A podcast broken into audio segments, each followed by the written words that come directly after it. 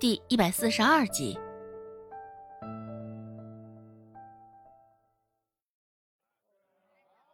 男子一开口，那女的这才有几分讶然。怎的这小丫头说的症状一点都不差呢？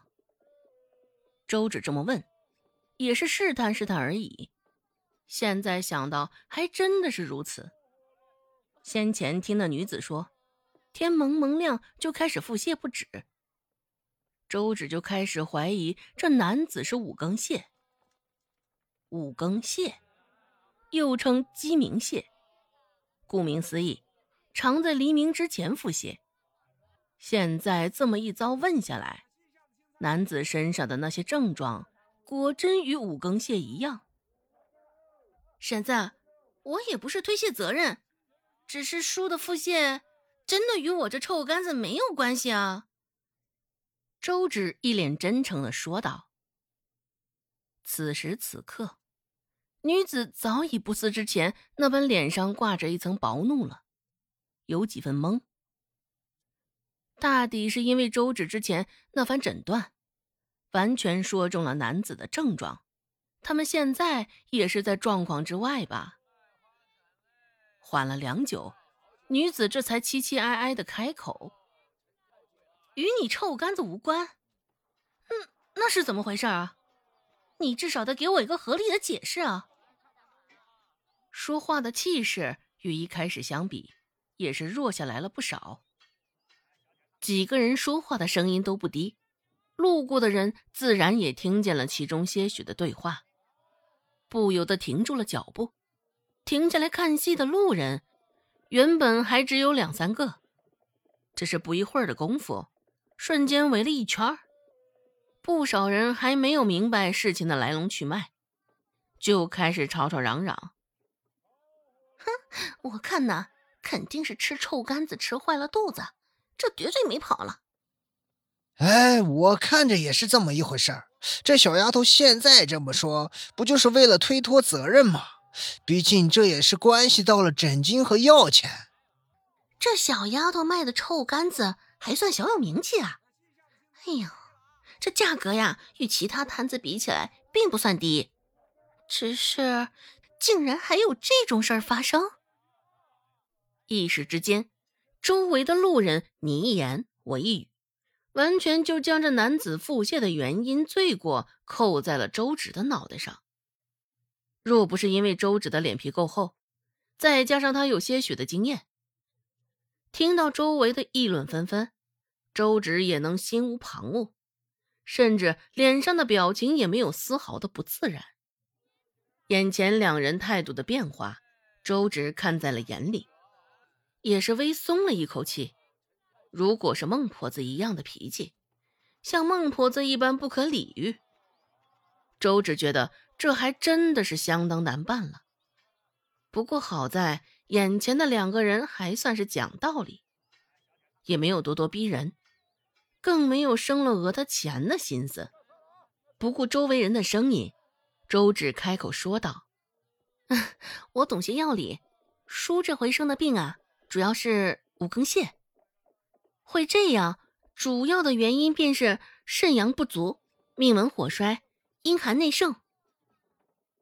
周芷的声音才刚落下，左边就传来一阵奚落的嘲笑声：“什么五根线，闻所未闻！我看呐，不过就是这小丫头骗子编撰出来骗骗人的鬼话吧。”周芷朝着那说话的声音看去。是一个皮肤蜡黄的男人。刚刚他议论的声音也相当大，绝对多数话也是给周芷泼脏水的。周芷上下淡淡的扫了他一眼，瞬间明白了过来，嘴角拘着一抹笑意。周芷淡淡的开口说道：“嗯哼，大伯，是不是我这臭干子的问题？我稍后自然会有解释。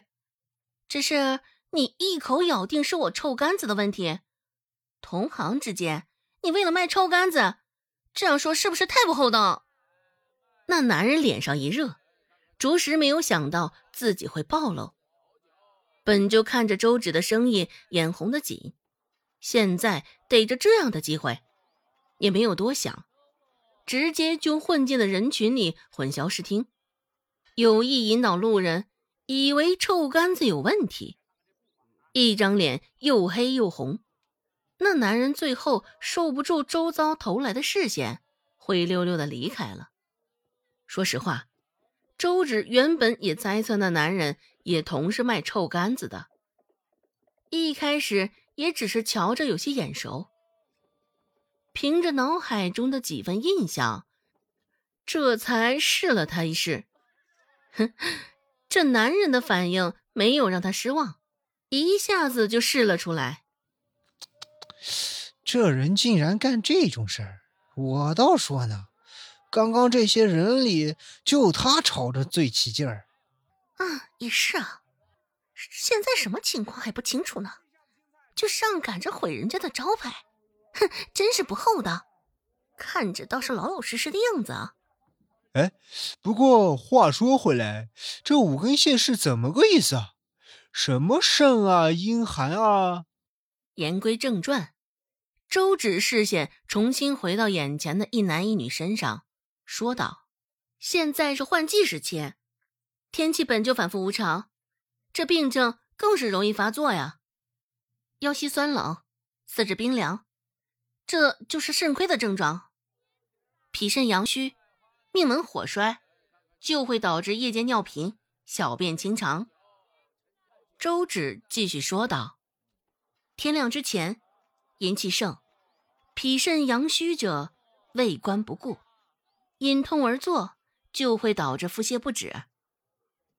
周芷说话的声音甚是好听，一大段的解释，旁边围着的人都听得甚是津津有味儿。即使对于周芷口中说的命门火衰啊、脾肾阳虚啊等等，都听得云里雾里。但就冲着周芷说话时的淡然与镇定，下意识觉得很是有道理。本集播讲完毕，感谢您的收听。